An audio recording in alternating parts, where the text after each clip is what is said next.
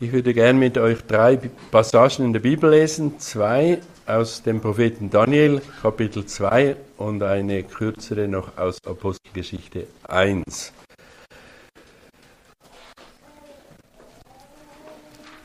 Also Daniel 2, Vers 1.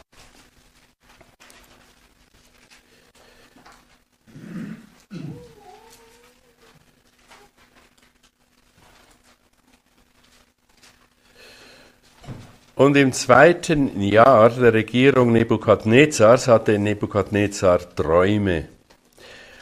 Und sein Geist wurde beunruhigt und sein Schlaf war für ihn dahin. Und der König befahl, dass man die Wahrsagepriester und die Sterndeuter und die Magier und die Chaldäer rufen sollte, um dem König seine Träume kundzutun. Und sie kamen und traten vor den König. Und der König sprach zu ihnen, ich habe einen Traum gehabt und mein Geist ist beunruhigt, den Traum zu verstehen. Und die Chaldäer sprachen zum König auf Aramäisch, O König, lebe ewig, sage deinen Knechten den Traum, so wollen wir die Deutung anzeigen. Der König antwortete und sprach zu den Chaldäern, die Sache ist von mir fest beschlossen, wenn ihr mir den Traum und seine Deutung nicht kundtut, so sollt ihr in Stücke zerhauen, und eure Häuser sollen zu Kotstätten gemacht werden. Wenn ihr aber den Traum und seine Deutung anzeigt, so sollt ihr Geschenke und Gaben und große Ehre von mir empfangen. Darum zeigt mir den Traum und seine Deutung an. Sie antworteten zum zweiten Mal und sprachen, der König sage seinen Knechten den Traum, so wollen wir die Deutung anzeigen. Der König antwortete und sprach, ich weiß zuverlässig, dass ihr Zeit gewinnen wollt, weil ihr seht, dass die Sache von mir fest beschlossen ist, dass, wenn ihr mir den Traum nicht kundtut, es bei eurem Urteil verbleibt. Denn ihr habt euch verabredet, Lug und Trug vor mir zu reden, bis die Zeit sich ändert. Darum sagt mir den Traum, und ich werde wissen, dass ihr mir seine Deutung anzeigen könnt.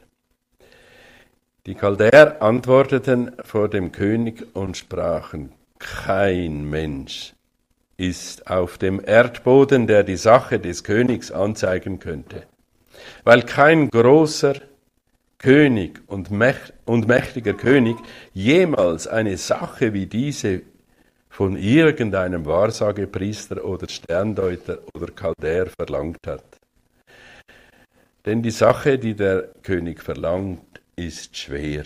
Und es gibt keinen anderen, der sie vor dem König anzeigen könnte, als nur die Götter, deren Wohnung nicht bei dem Fleisch ist. Ich denke, viele kennen das Kapitel, darum überspringe jetzt einen Teil. Sonst tun wir es dann nachher noch kurz zusammenfassen. Aber ich gehe jetzt über, ich gehe hinüber zu dem Gebet von Daniel, nachdem er auf die Fürbitte auch hin, auch seiner Freunde, diese schwere Sache von Gott äh, zu wissen bekommen hat. Vers 19. Hierauf wurde Daniel in einem Nachtgesicht das Geheimnis offenbart. Da pries Daniel den Gott des Himmels. Daniel hob an und sprach, Gepriesen sei der Name Gottes von Ewigkeit zu Ewigkeit, denn Weisheit und Macht, sie sind sein. Und er ändert Zeiten und Zeitpunkte, setzt Könige ab und setzt Könige ein. Er gibt den Weisen Weisheit und Verstand den Verständigen, er offenbart das Tiefe und das Verborgene, er weiß, was in der Finsternis ist, und bei ihm wohnt das Licht. Dich, Gott meiner Väter, lobe und rühme ich, dass du mir Weisheit und Kraft gegeben und mir jetzt kundgetan hast, was wir von dir erbeten haben, denn du hast uns die Sache des Königs kundgetan.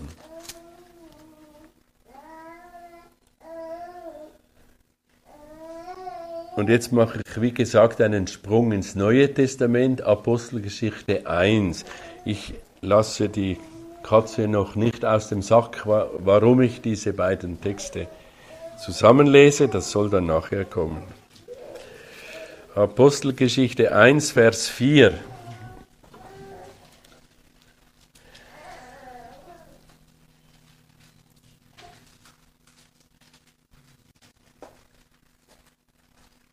Und als er, nämlich Jesus, mit ihnen versammelt war, befahl er ihnen, sich nicht von Jerusalem zu entfernen, sondern auf die Verheißung des Vaters zu warten, die ihr, sprach er, von mir gehört habt, denn Johannes taufte zwar mit Wasser, ihr aber werdet mit heiligem Geist getauft werden nach nunmehr nicht vielen Tagen.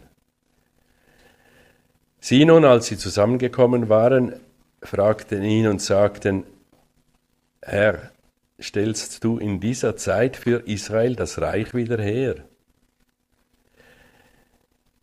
Er sprach aber zu ihnen, es ist nicht eure Sache, Zeiten oder Zeitpunkte zu wissen, die der Vater in seine eigene Gewalt gesetzt hat.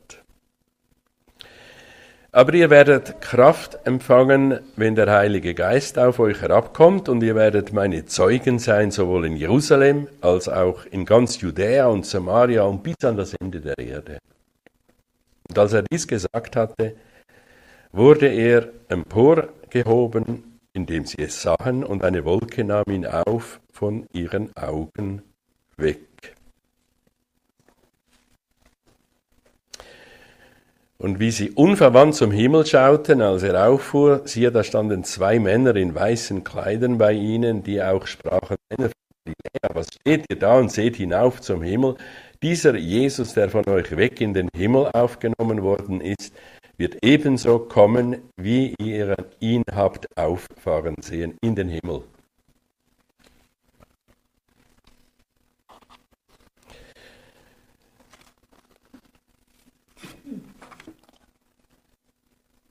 Habe noch eine kleine Bitte. Gibt es hier eine Möglichkeit, irgendein Glas Wasser äh, zu organisieren? Also ich hoffe, dass mir der Mund austrocknet.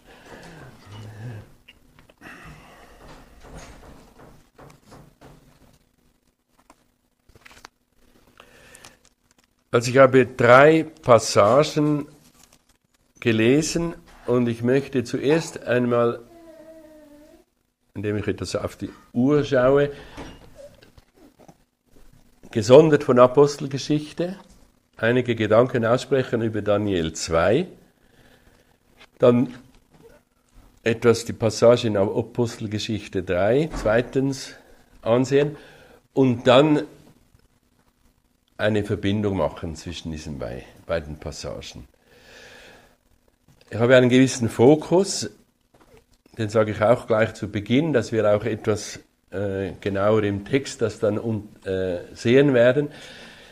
Wir sind als Gläubige ja in ganz verschiedenen Zeiten unterwegs. Gläubige damals, 600 vor Christus, die Daniel, seine Freunde, deportierte aus Jerusalem, schwierige Zeiten hinter sich, dann irgendwie neu etabliert in diesem babylonischen Reich.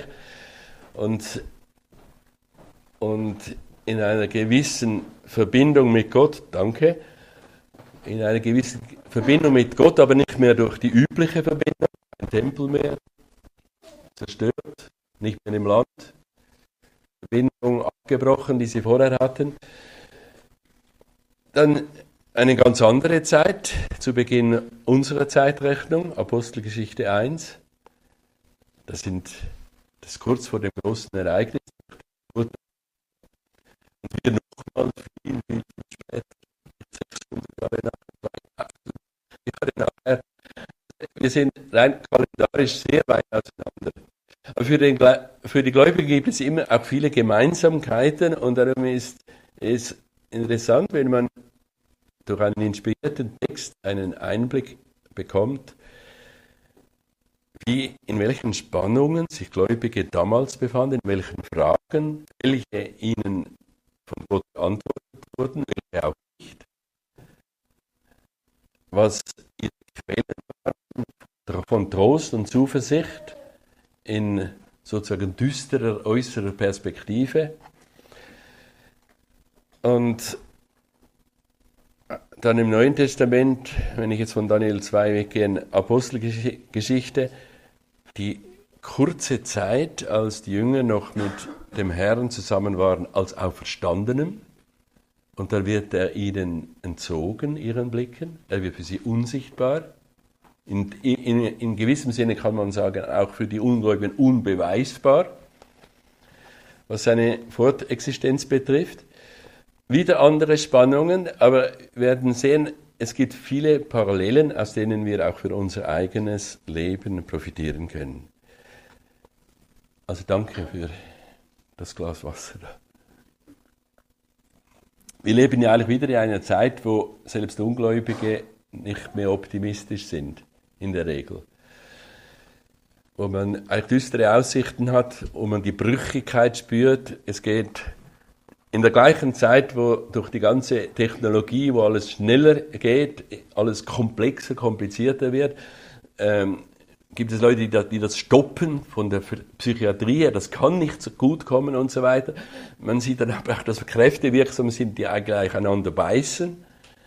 Äh, man möchte entschleunigen, möchte ruhiger werden, möchte seinen Rückzugsort haben, möchte die Work-Life-Balance äh, einrichten. Aber wie soll das überhaupt gehen, wenn an einem Ort weiter gepusht wird?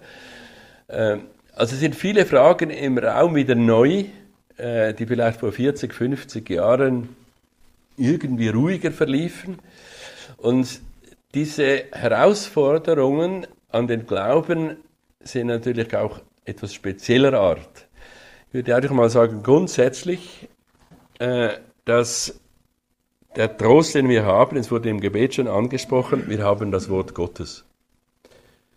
Obwohl das letzte Buch auch weit in seiner Abfassung zurückliegt, ist es ein Wort, das über all diese Fragen, auch über die spezifischen Umstände weg, uns große Perspektiven öffnet, hilft, die Fragen nach Sinn des eigenen Daseins, aber auch der Welt so zu sehen, wie Gott sie uns offenbart.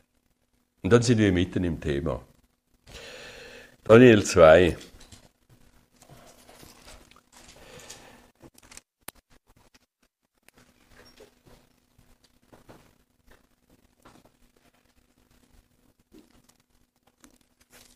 Also das erste Kapitel, vor allem wenn junge, ich hoffe aber, äh, dass es anders ist, nicht so gewohnt sind, auch die Bibel im Zusammenhang zu lesen oder erst begonnen haben.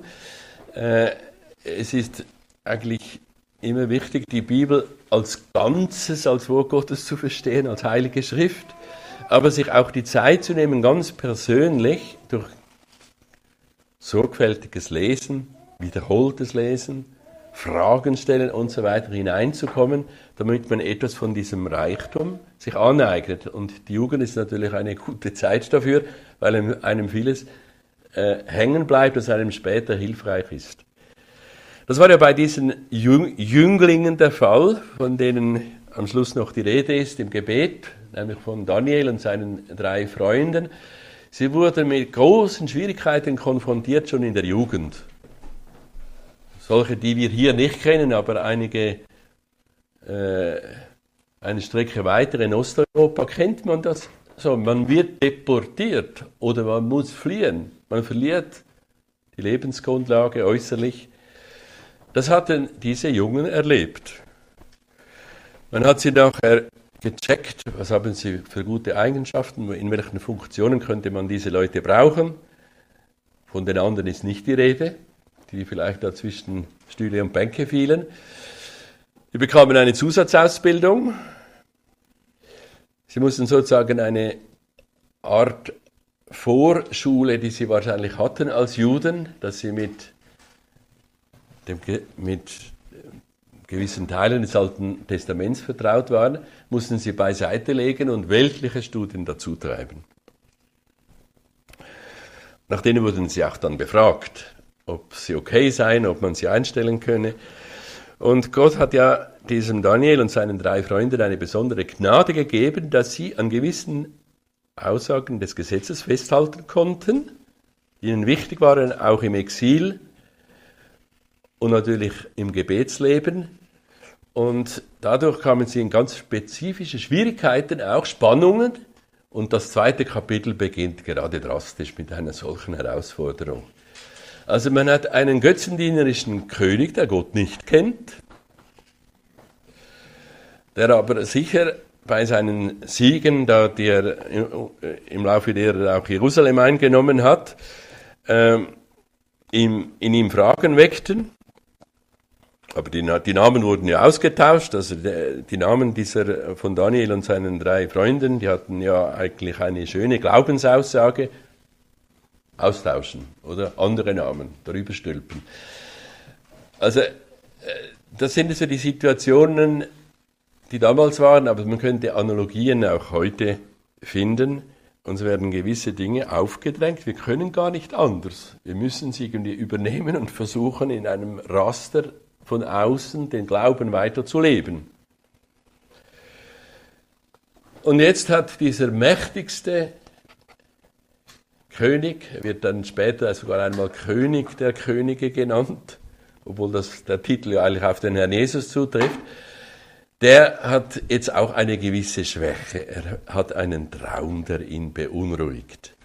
Und das ist ganz spannend, er hat eigentlich viele Siege hinter sich, er konnte über alles befehlen, konnte ganze, ganze Reich einfach umstülpen und sich da äh, in, in die Mitte setzen, später auf den Palast spazieren gehen, über sein Reich überblicken, hat ja gewisse Ähnlichkeiten auch bei uns, bei großen Machtmenschen.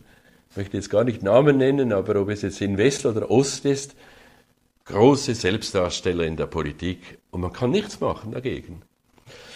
Und dieser ist jetzt beunruhigt durch Träume. Und das ist eigentlich interessant, wie er darauf reagiert. Das, das Traumleben ist etwas, das unserer Macht entzogen ist. Kann wohl Träume deuten, man kann vielleicht sogar den Herrn bitten, auch mir als Gläubige, wenn wir etwas, das uns beunruhigt, geträumt haben, ob er uns damit eine Botschaft hat. Jedenfalls dieser wollte jetzt nach seinen Ideen Leute konsultieren, die ihm das sagen konnten oder zu verstehen gegeben, was diese Botschaft ist. Und es ist auch ein interessantes Spannungsfeld einmal zwischen dem König und diesen Magiern und Sterndeutern und Chaldäern zu sehen und dieser, was sich da abspielt, und auf der anderen Seite zwischen Daniel, seinen Freunden und ihrem Gott, der über allen Königen ist. Es gibt Vergleichspunkte, die man machen kann, äh, wenn man den Text etwas genauer liest, aber für einen Vergleich muss man ja mal zuerst die beiden zu vergleichenden Seiten genau anschauen.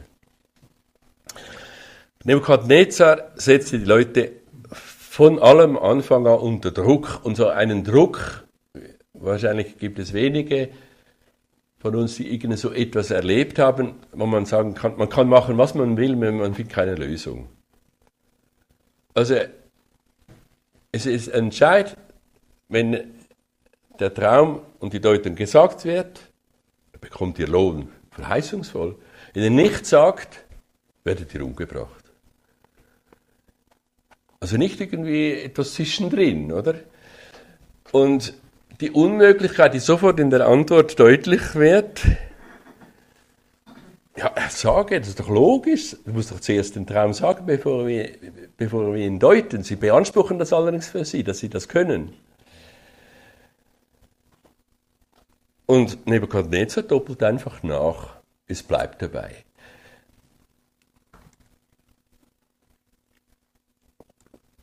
Also es ist eine mehrfache Verlegenheit. Er ist in einer Verlegenheit für einen Traum, der ihn beunruhigt. Er hat äußerlich einen starken Status. Er ist der Herr über das damalige babylonische Reich. Er hat im Hinblick auf Weisheit irgendwie Ratschlag nötig, aber diese Ratschläger, um es einmal so zu sagen, die will er natürlich nicht, dass sie ihre eigene Initiative in seinem Reich zu fest beanspruchen, also er bedroht sie dass sie ihm. Und solche Situationen kann man sich heute auch sehr gut Ich hoffe, dass man nicht zu viel Nachrichten liest über die, äh, über die Krise da zwischen Russland und Ukraine. Aber trotzdem, es sind eigentlich ähnliche Vorgänge. Es ist, man hört ständig über Schwierigkeiten, aber weiß nie genau, wie diese Leute interagieren. Was wissen sie voneinander? Was wird hinten herum gemacht? Wo werden die Machtspiele wirklich ausgekämpft? Äh, was ist großes Gebaren und dahinter nichts? Also solche Unsicherheiten, die die Welt unter den Fürsten dieser Welt bestimmen, die sind, waren damals typisch und auch hier. Und der Gläubige ist mittendrin. Spannend ist eigentlich, wie das, wie das Wort Gottes diese Verlegenheiten schildert. Also sie kommen sicher in eine Todesangst. Sie möchten irgendwie einen Ausweg finden, aber es ist ausweglos. In ihrer Antwort sind sie am Anfang noch so ehrerbietig.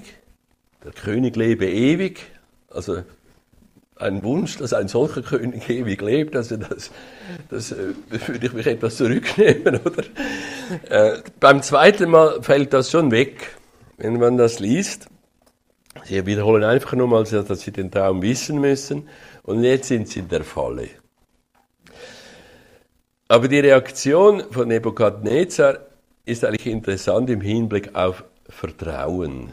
Was hat denn der für ein Vertrauen auf seine Ratgeber, wenn er ihnen ihr Motiv sagt, warum sie die Antwort hinauszögern? Überhaupt keines. Ihr habt euch verabredet, Lug und Trug zu, zu, zu reden, bis die Zeit sich ändere.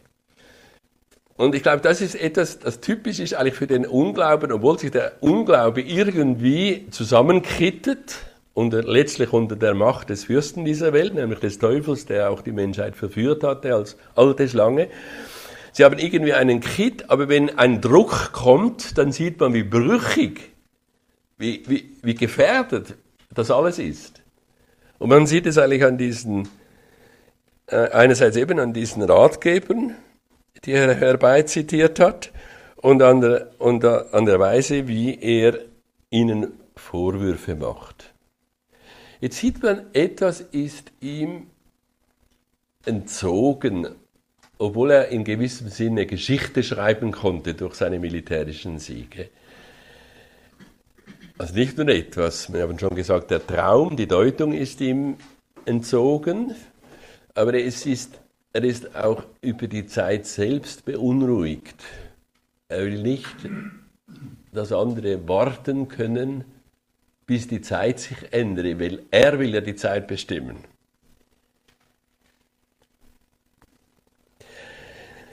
Ich lese vielleicht diese Verse nochmals langsam, Vers 8 und 9. Der König antwortete und sprach, ich weiß zuverlässig. Also gewisse Dinge weiß er nicht und das sagt er, weiß er zuverlässig. Zuverlässig, dass ihr Zeit gewinnen wollt, weil ihr seht, dass die Sache von mir fest beschlossen ist, dass wenn ihr mir den Traum nicht kundtut, es bei eurem Urteil bleibt, denn ihr habt euch verabredet, Lug und Trug zu reden, bis die Zeit sich ändert. Darum sagt mir den Traum, und ich werde wissen, dass ihr mir seine Deutung anzeigen könnt. Also es bleibt bei dieser Verlegenheit nur eine Andeutung in der dritten Antwort, die die Chaldäer geben, ist so etwas in der Formulierung drin, das eigentlich schon ans Neue Testament erinnern könnte. Sie sagen im Vers 11, denn die Sache, die der König verlangt, ist schwer. Es gibt keinen anderen, der sie vor dem König anzeigen könnte, als nur die Götter, deren Wohnung nicht bei dem Fleisch sind. Es gibt offenbar ein, es gibt einen unsichtbaren Bereich, wo ein Wissen sein kann, das den irdischen, den zeitlichen uns entzogen ist. Das ist in dieser Antwort noch enthalten. Es steht kein, kein Mensch kann das anzeigen, aber sie reden von Göttern. Mehr wissen sie nicht. Ich meine, der ganze Götzendienst damals, da war so eine undurchsichtige, manchmal mit richtigen Ahnungen durchmischte Religiosität. Und der große Unterschied war das Volk äh, Israel, das waren Gott kannte, aber ihm auf die Länge nicht dienen wollte. Und dann gegen die Warnungen, die sie bekommen hatten, den Göttern verfielen. Das war ja auch der Grund, warum sie weggeführt wurden. Aber jetzt, wie gesagt, in der Antwort von Nebukadnezar ist eigentlich interessant, bis zu welcher Grenze er geht, im Bewusstsein seiner eigenen Macht, im Be Bewusstsein aber auch dessen, was ihn, seinen Geist beunruhigt und der Druckmittel, die er einsetzen kann. Es steht dann später, dass er auch begonnen hat, jetzt Befehl ausgegeben, sie soll jetzt tatsächlich umgebracht werden. Also er spürt seine Grenzen, da ist auch aus dem unsichtbaren Bereich einer, der ihm Widerstand leistet. Und das ist für uns Gläubige, glaube ich, sehr wichtig. Wir stützen ja uns in mancherlei Hinsicht auf unsichtbare Dinge. Es wurde Hebräer 11 heute Morgen gleich anfangs zitiert. Aber diese unsichtbaren Dinge sind deswegen nicht irreal, unwirklich. Sie haben irgendwo einen Grund, der, wir nennen das Offenbarung, wir nennen das ein, äh, große Heilstaten Gottes, an denen kommt man nicht herum. Und das spürt auch der Ungläubige, da gibt es Grenzen, da ist auch die Macht über das Sichtbare eingeschränkt. Ich wechsle jetzt mal zum, zu der nächsten Passage, führe sie noch kurz ein, weil, die, weil Daniel und seine drei Freunde ja irgendwie etwas ähnlich äh, in einer ähnlichen Funktion standen, kenntnisreiche, tüchtige Leute, geschulte Leute, sogar überdurchschnittlich begabt, steht im ersten Kapitel, als Daniel vor äh, Nebukadnezar vorsprechen musste, dass er in, auch in Fragen von Traumgesichtern, dass er da begabt war, dass er alle überragte. Also sie gehörten eigentlich auch zu diesem ganzen Apparat von Beratern, Coaches, wie könnte man heutige Ausdrücke finden. Und sie kommen dadurch aber auch unter die Sanktion. Sie müssen, wenn sie das nicht können, werden sie umgebracht. Jetzt ähnlich wie bei Mose gegenüber Pharao geht Daniel nicht betteln. Lasse uns am Leben, er geht ins Gebet. Riesiger Unterschied. Er bittet seine Freunde, die zwar alle an, eben alle so götzendienerische Namen bekommen haben, deren Namen aber, also der frühere Name immer auch auf die Größe Gottes verweist. Daniel heißt er Daniel, äh, Dan I El, heißt Gott ist mein Richter. Hananiak heißt Yahweh ist gütig. Und so könnte man bei den anderen auch den, den, die schöne Bedeutung des Namens eigentlich als Glaubenshinweis verstehen. Hat übrigens mit der Geschichte etwas zu tun, aber ich gebe das mehr als Impuls mit, für die eben, die daran sind, die Bibel kennenzulernen. Und diese werden gebeten von Daniel, sie möchten in die Fürbitte gehen. Die Fürbitte selbst steht nicht, aber es steht, dass sie erhört wurde. Und das Gebet, das dann von Daniel folgt, das wir gelesen haben, hat einen eigentümlichen Bezug zu dem, was wir vorher bei Nebukadnezar gelesen haben. Nebukadnezar sagte, sie, sie würden Lug und Trug reden, bis die Zeit sich ändere. Aber im Gebet von Daniel ist von einem Gott die Rede, der sehr wohl die Zeiten verändern kann. Und das möchte, dem möchte ich jetzt eigentlich eine, meine Aufmerksamkeit schenken. Nochmals Vers 20. Daniel hob an und sprach, gepriesen sei der Name Gottes von Ewigkeit zu Ewigkeit. Das ist eine wunderschöne Priorität, die er im Gebet setzt. Wir haben das heute ja auch gemacht. Wir haben einen Lobpreis gehabt. Wir haben Lieder gesungen miteinander. Wir haben die Ehre Gott und dem Herrn Jesus auch geben äh, wollen, indem wir gewisse Dinge äh, in Erinnerung brachten, was er für uns getan hat, was er für uns ist. Aber das können wir auch hier irgendwie einschließen. im Vers 20 sagen, das allererste und wichtigste ist einfach der Name Gottes. Im Namen Gottes tut sich Gott selbst kund und der ist gepriesen. Wie bei der Bergpredigt, wo zuerst kommt, geheiligt werde dein Name, wie am Ende von 1. Mose 4 kommt, sie begannen den Namen des Herrn anzurufen, wie bei, beim zweiten Altar, den Abraham baute, wo steht ebenfalls, er rief den Namen des Herrn an. Das ist eine, ein erster Punkt im Gebetsleben eines Gläubigen oder sollte es sein, dass die Ehre Gottes zukommt, dass er gepriesen ist in jedem Fall und zwar von Ewigkeit zu Ewigkeit. Wenn es um zeitliche Dinge geht, sie sind alle irgendwie eingeordnet zwischen Ewigkeit und Ewigkeit. Zwischen einem unendlichen Woher und einem unendlichen Wohin. Und wir als zeitliche Wesen sind zwar in einem Spannungsfeld, aber wir haben als Kinder Gottes einen Bezug zum Ewigen. Es ist uns ewiges Leben geschenkt. Und das können wir eigentlich alles mitbedenken, wenn wir diesen ersten Lobpreis finden. Der zweite ist, denn Weisheit und Macht, sie sind sein. Ne-, Nebukadnezar hatte seine Weisen.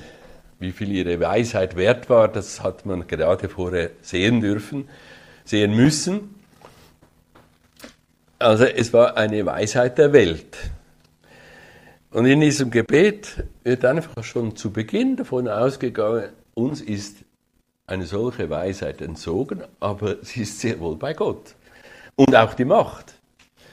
Dass Gott manchmal Dinge zulässt von weltlichen, von ungläubigen Machthabern, das ist seine Souveränität. Wir dürfen und werden, werden das noch sehen, immer daran festhalten, dass die, die Gott lieben, denen wirken alle Dinge zum Guten mit. Also der, der Weisheit und Macht hat und der uns manchmal vielleicht in Schwierigkeiten auch bringt, in Prüfungen, in Läuterungsprozesse, er hat, er hat sehr wohl die Fäden in den Händen und gibt uns auch so viel Einsicht, dass wir immer wieder Beweise seiner Liebe, seiner Zuneigung, seines Schutzes, seines Trostes für uns haben. Das spricht auch aus diesem, aus diesem Gebet.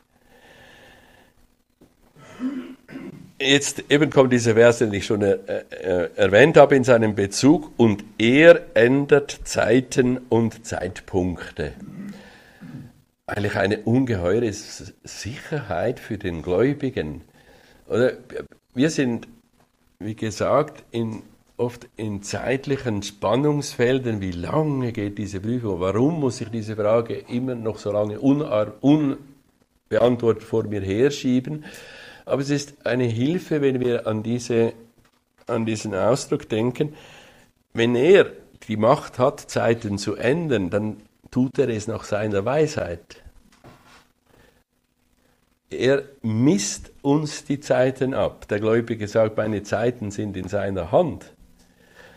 Wir merken manchmal bei schönen Durchbruchserfahrungen, jetzt hat Gott gewirkt in mein Leben. Jetzt ist mein Gebet erhört worden.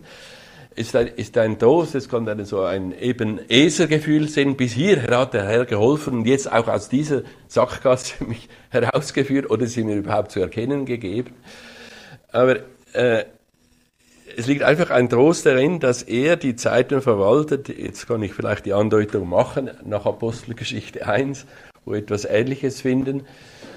Äh, wenn er diese Zeiten zu ändern weiß, tut er es nach seinem eigenen Charakter. Er tut es als der, der sich selbst gleich bleibt. Er ist der treue Gott. Er tut es als Schöpfer und Erhalter, der seine Geschöpfe liebt der sie zu sich äh, ziehen möchte, der sie auch befreien möchte vor götzendienerischen Einflüssen, vor Abwendung, vor Unglauben oder Aberglauben. So geht das eigentlich weiter. Er offenbart das Tiefe und das Verborgene. Das Tiefe und Verborgene in diesem Fall ist, ist Nebukadnezar entzogen. Wenn man, wenn man das Kapitel wei weiterliest, dann wissen wir, dass der Traum eigentlich eine riesige Vorschau hatte über Weltreiche bis zum Kommen des Herrn, zweiten Kommen des Herrn. Dass das einfach den Geist beunruhigt, kann man sich etwas vorstellen. Aber interessant, dass jetzt dieser äußerlich irgendwie an eine, an eine kleine Fun äh, Funktion gebundene Überrest des Volkes Israel, das bei ihm das Licht, das prophetische Licht war und nicht bei dem Mächtigen. Er war nur in Verlegenheit. Er weiß, was in der Finsternis ist und bei ihm wohnt das Licht, dich, Gott meiner Väter. Und damit kann er einen Bogen spannen in die Geschichte zurück. Man kann an die Väter denken, die das Gesetz gebrochen haben, aber hier ist wohl an die Väter zu denken, mit denen Gott seinen Namen verbindet. Er ist der Gott Abrahams, Isaaks und Jakobs. Und jetzt lobt er, das ist übrigens ein Kennzeichen immer wieder für Daniel, auch für die anderen, dass sie die Ehre nicht für sich nehmen, auch beim, im, im Austausch mit, mit anderen Menschen. Wenn ihnen Ehre gebührt, geben, geben sie die Ehre dem weiter, dem sie gebührt. Also dich, Gott meiner Väter, lobe und rühme ich dass du mir Weisheit und Kraft gegeben und mir jetzt kundgetan hast, was wir von dir erbeten haben. Denn du hast uns die Sache kundgetan. Also sie wissen sie, sie wissen aber auch um die Quelle. Sie verdanken es, dass sie es dieser Quelle äh, zu verdanken haben. Und dieses Grundbewusstsein, denke ich, ist auch für den Glauben in allen Fragen, die wir haben, bleibend wichtig. Gott gibt uns Dinge nicht damit wir sie dann für uns besitzen und uns aus uns selbst etwas daraus machen, sondern dass wir in der Beziehung zu ihm wachsen. Es ist eine gewisse Vorläufigkeit im Leben, die wir alle kennen. Wir wissen um viele Faktoren, die wir einfach nicht beeinfluss, äh, beeinflussen können. Wir wissen auch nicht, wie das in unserem Land weitergeht ökonomisch, oder? Viele Dinge beginnen zu kippen. Man hat jetzt ständig Hinweis kann, kommen, kann sein, kann sogar noch schlimmer kommen, als, es, als gewisse das voraus prognostizieren. Aber wichtig ist einfach, dass all diese Dinge liegen für den Gläubigen in der Hand Gottes, der sie für die, die ihm zutrauen, zum Guten verwenden kann. Und der einen Ausblick gibt und zu ge geben kann, der unsere letzten Fragen, die über den Tod hinausgehen, sogar noch beantworten. Also wir sind, ungem, äh, wir sind unerhört privilegiert, Dinge des Heils zu wissen. Wir sind aber in der Zeit, in der wir stehen, darauf angewiesen, dass wir das, was wir nicht wissen, dass wir das in Gottes Hand, gläubig, vertrauend, in, in Gottes Hand legen können, bis er uns führt, wie es zu seiner Ehre und zu unserem Nutzen geschieht. Ich komme jetzt hinüber zum Apostelgeschichte 2.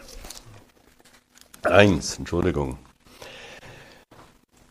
Ich hoffe jetzt einige Elemente, und ich hoffe, sie sind irgendwie hängen geblieben, äh, mitzunehmen in, äh, in diese Betrachtung dieser Verse in Apostelgeschichte 1.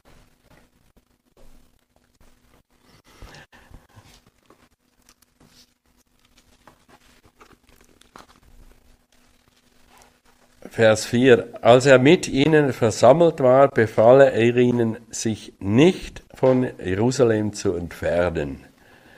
Das ist ein ganz präziser Befehl. Und äh, wenn, ich hoffe, alle kennen eigentlich die Apostelgeschichte einigermaßen, äh, es ist einfach hilfreich, wie die Tage Jesu, als er hier war, der Hebräerbrief nennt das die Tage seines Fleisches, äh, wie diese sich auch unterscheiden zu unserer Zeit, aber wie auch der Übergang, Übergang stattgefunden hat. Niemand von uns hat den Herrn Jesus gesehen, auch nicht so wie Paulus vor Damaskus oder Stephanus kurz vor seinem Märtyrertod. Das war natürlich eine ganz, eine ganz besondere Gnade, eine ganz besondere Intervention, dass er diesen Werkzeugen, die er hatte auf der Erde, sich nochmals vom Himmel so kundgetan hat. Aber wir haben ein ebenso sicheres Fundament, weil wir uns auf die Augenzeugen stützen können, beziehungsweise auf ihre Schriften. Und auch sehen, wie, der, wie Gott durch seinen Geist, den er den Gläubigen gibt, diese früher geschehenen Dinge jetzt in ihrem Leben verwendet. Und in diesen Versen kann man einige eben Schlussfolgerungen ziehen, die auch für uns praktisch sehr wichtig sind. Das erste einmal, eben, es gibt Momente, wo ein ganz konkreter Befehl ist, das hat seinen Sinn, welchen genau, dass sie sich nicht entfernen dürfen, oder? Äh, kann man natürlich aus diesem Text ersehen, aber das erste ist, dass diesem Befehl gehorcht wird. Sich nicht von Jerusalem zu entfernen, sondern auf die Verheißung des Vaters zu warten, die er sprach, er von mir gehört habt. Die Verheißung de, äh, des Vaters ist natürlich der Heilige Geist, aber der Heilige Geist in ganz besonderer Weise. Innewohnen, sagen wir an, anhand von verschiedenen Stellen. Der Heilige Geist als göttliche Person, als Geist zu unterscheiden, auch von unserem eigenen Geist, menschlichen Geist, oder? Der ist an Pfingsten gekommen und er bezeugt, es gibt eine Stelle, die das sehr schön unterscheidet in Römer 8, der Geist zeugt mit unserem Geist, dass wir Kinder Gottes sind. Also dieser innewohnende Geist, der an Pfingsten kam, war die Verheißung des Vaters. Sie durften schon vorher das Wort über Maria Magdalene hören, dass der Jesus auffahren wird zu meinem Vater und eurem Vater und zu meinem Gott und eurem Gott. Also sie war in gewissem Sinne schon in dieser Beziehung drin, durch das, was der Jesus der Maria Magdalene im Auftrag an die Brüder, an die Jünger gesagt hat. Sie waren bereits Brüder und er der Erstgeborene unter vielen Brüdern. Aber sie hatten noch nicht diesen innewohnenden Geist, auf den mussten sie warten. Das war der Grund, warum sie warten sollten. Es gibt manchmal Dinge in unserem Leben, da möchten wir etwas pushen, so wie Sarah, als sie noch unfruchtbar ihren Mann pushte. Oder? Da machen wir das etwas anders. Gott hat es versprochen, aber so geht es offenbar nicht und dann etwas anderes. Und äh, äh, das Problem ist eigentlich, wir ernten eigentlich immer dann die Folgen unserer eigenen Ungeduld manchmal saftig, manchmal etwas weniger, aber wir müssen lernen zu warten in gewissen Dingen. Und hier das hat es einen ganz klaren Grund.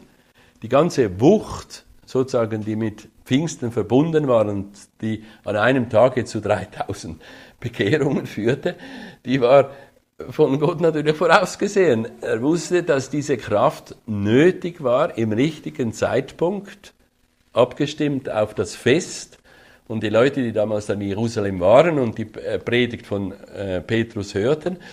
Also hier sehen wir in diesem ersten Kapitel sehr schöne Beispiele von Abhängigkeit, von Warten, etwas tun. Warten heißt auch nicht einfach nichts tun. Später würden wir sehen, dass es zum Gebet benutzt wurde, um die Gemeinschaft zu pflegen, um mit der Mutter Jesu zusammen zu sein. Also das ist in diesem Vers 4 eigentlich enthalten. Also sie machten das auch. Es wird auch eine Verbindung gemacht, interessanterweise zur Bedeutung der Taufe von Johannes, die eine an, etwas andere Bedeutung als die christliche Bedeutung hatte, auch, auch eine Gemeinsamkeit. Aber trotzdem kommt das in Vers 4 vor, äh, wird dann natürlich später in den Briefen ausgeführt. Und jetzt kommt eine Frage, und hier ist eine weitere Parallele zu Daniel. Sie nun als sie zusammengekommen waren, fragten ihn und sagten, Herr, stellst du in dieser Zeit für Israel das Reich wieder her? Wenn wir jetzt Zeit gehabt hätten oder uns das später mal nehmen, dann sehen wir, dass Daniel 2, auch Kapitel 7, ganz große Überblick, prophetische Überblicke über das Handeln Gottes sind, die damit enden, dass der Sohn des Menschen sein Reich auf der Erde aufrichtet. Man hat das ja da bei dem Plan da hinten die Zeiten der Nationen äh, angedeutet. Und es ist wichtig, dass man sich diese Kapitel aneignet, in ihrer symbolischen, aber auch in ihrer, in ihrer prophetischen äh, Bedeutung. Um das kommt man eigentlich nicht herum. Aber man sieht hier diese Hoffnung, die war bei den Jüngern vorhanden. Wann stellst du dem Israel, äh, für Israel das Reich wieder her. Also sie hatten da konkrete Vorstellungen, mehr steht nicht genau was darüber. aber heute kann man sich das bei messianischen Christen vorstellen, die plötzlich entdecken den Zusammenhang zwischen Altem und Neuem Testament. Und diese Frage stellen sie an Jesus selbst. Er ist bei ihnen so etwas zwischen erniedrigt und verherrlicht, könnte man sagen. Er ist noch da, auferstanden. Niemand hat ihn gesehen von den Ungläubigen nach seiner Auferstehung. Also in einer merkwürdigen Zwischenzeit, wo auch viele Fragen aufbrechen können. Und jetzt beantwortet er ihnen diese Frage nicht. Interessanterweise. Und das ist eben das, was ich auch äh, in Verbindung brachte mit Daniel 2. Es gibt Fragen, die werden beantwortet, die sind existenziell wichtig. Das war ein großer Trost, dass die, das Geheimnis des Königs, dem jüdischen Überrest, kundgetun wurde durch ein Wunder. Ich habe das verdankt und es hat sich nachher erwiesen, er kann tatsächlich, was Gott ihm mitgeteilt hat, benutzen, dass diesem beunruhigten König eine Erklärung geschieht und er dann auch Gott leider nur episodisch die, die Ehre gibt. Und hier sind sie also, sind die Jünger mit dem Herrn zusammen und er sprach, es ist nicht eure Sache, Zeiten oder Zeitpunkte zu wissen. Nicht eure Sache. Was ist unsere Sache? Das ist eine Frage, die wir uns manchmal auch stellen können. Was ist unsere Sache? Das, was uns, in Gottes Augen unsere Sache ist, da dürfen wir sehr mutig beten. Und es gibt Dinge, die wir merken, es ist offenbar nicht unsere Sache. Wir müssen es entweder aufschieben oder auch glauben können, dass Gott sie anders beantwortet, als wir sie sozusagen von ihm wissen möchten. Das gibt es auch manchmal. Dass wir einfach eine Frage auf uns la äh, lasten bleibt, bis wir vielleicht das Motiv der Frage anders beurteilen und er gibt jetzt auf, eine, auf ein anderes Motiv, das gut ist in unserem Herzen, gibt er uns eine Antwort. Das ist eine sehr schöne Erfahrung, wie man sie machen darf. Also, jetzt habe ich hier, in aller Deutlichkeit wird auch gesagt, warum. Aber, aber ihr werdet Kraft empfangen. Und das ist wie, wieder, wie gesagt, ist nicht eine Kraft, die wir einheimsen können. Eben wie ein, wie damals ein heidnischer König, ein ganzes Reich, ganze Städte einfach einheimst, oder? Zugleich aber beunruhigt ist durch einen Traum. Nicht so, sondern diese Kraft ist natürlich eine Person, ist eine göttliche Person. Herr Jesus hat ja zu ihnen gesprochen in seinen Abschiedsreden, wer, dies, wer diese Kraft ist. Und jetzt wird gesagt, was sie tut, diese Kraft. Und ich glaube, das ist für uns immer wieder ein, ein wichtiger Besinnungspunkt. Wir laufen in einer Doppelgeschichte. Das eine ist Heilsgeschichte, das andere ist Weltgeschichte. Und beides sind Geschichten. Über Weltgeschichte kann man Zeitungen schreiben, ständig schreiben, diskutieren, man kommentieren, muss oder korrigieren und so weiter. Wir müssen es auch in der Schule lernen, von, sag jetzt mal, von Alexander dem Großen bis zu Wladimir Putin oder so. Äh, aber es ist immer Weltgeschichte, die Weltgeschichte des Menschen, ohne dieses Spezifische, das wir Heilsgeschichte nennen, obwohl das sicher auch vorkommt, glücklicherweise. Wenn man Reform, über Reformation oder gegen solche Dinge hat, etwas mitbekommt in, in der Schule. Heilsgeschichte läuft parallel, aber sie läuft auch verwoben in dieser Weltgeschichte, weil diese Weltgeschichte zu einem Weltgerichte hinläuft, das im Kreuz unseres geliebten Herrn schon vorweggenommen ist. Und das ist der entscheidende Punkt. Und ich glaube, immer wieder, auch in großen Anfechtungen, können wir uns daran festhalten. Gott weiß, Dinge zu entflechten. Das, wir wissen noch nicht genau wie, aber wir wissen, wie es Gott getan hat, als er durch Christus am Kreuz eigentlich die Geschichte des Sünders zu Ende schrieb. Sie, ist, sie hat schon aufgehört dort. Paulus sagt es einmal, es sei fern, sich zu rühmen als nur, kennt ihr den Vers aus Galater 6, Vers 14, sollte man sich merken, er sagt, er rühmt sich äh, äh, auch an anderen Orten, ich möchte ihn jetzt auch wortwörtlich genau lesen, von mir aber sei es fern, mich zu rühmen als nur des Kreuzes unseres Herrn Jesus Christus, durch, men, durch den mir die Welt gekreuzigt ist. Das steht jetzt nicht, die Sünden vergeben, die Welt gekreuzigt ist. Die Welt in diesem Charakter hat eigentlich geistlicherweise für ihn dort schon sein Ende genommen. Und umgekehrt sagt er dann aber, und das gehört dazu, und ich der Welt. Verbindungen, die er hatte, so eben Ehrverbindungen, Funktionen, vielleicht die er hätte einnehmen können als Pharisäer, gelehrter Pharisäer und so weiter, die waren für ihn gekappt, als ob er gekreuzigt wäre. Und das gilt eigentlich auch in unserem Leben, obwohl das für jeden wieder etwas anders aussieht. Etwas hat schon sein Ende genommen und etwas hat angefangen, das nie aufhören wird. Und dieses nie aufhörende können wir zuerst einmal einfach damit verbinden, der Herr Jesus ist auch in Ewigkeit derselbe. Oder Gott wird einmal alles zusammenfassen unter ein Haupt, nämlich unter Jesus Christus.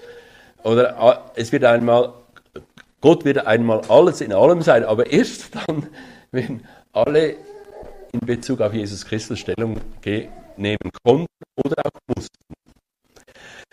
Und so sind eigentlich diese, ist diese Entflechtung für uns etwas, ich sage jetzt mal, vorläufig. Wir machen das in unserem Leben, zum Beispiel indem wir durch die Taufe bezeugen, der Welt gestorben zu sein oder auch der Sünde gestorben zu sein und in Neuheit des Lebens äh, zu wandeln.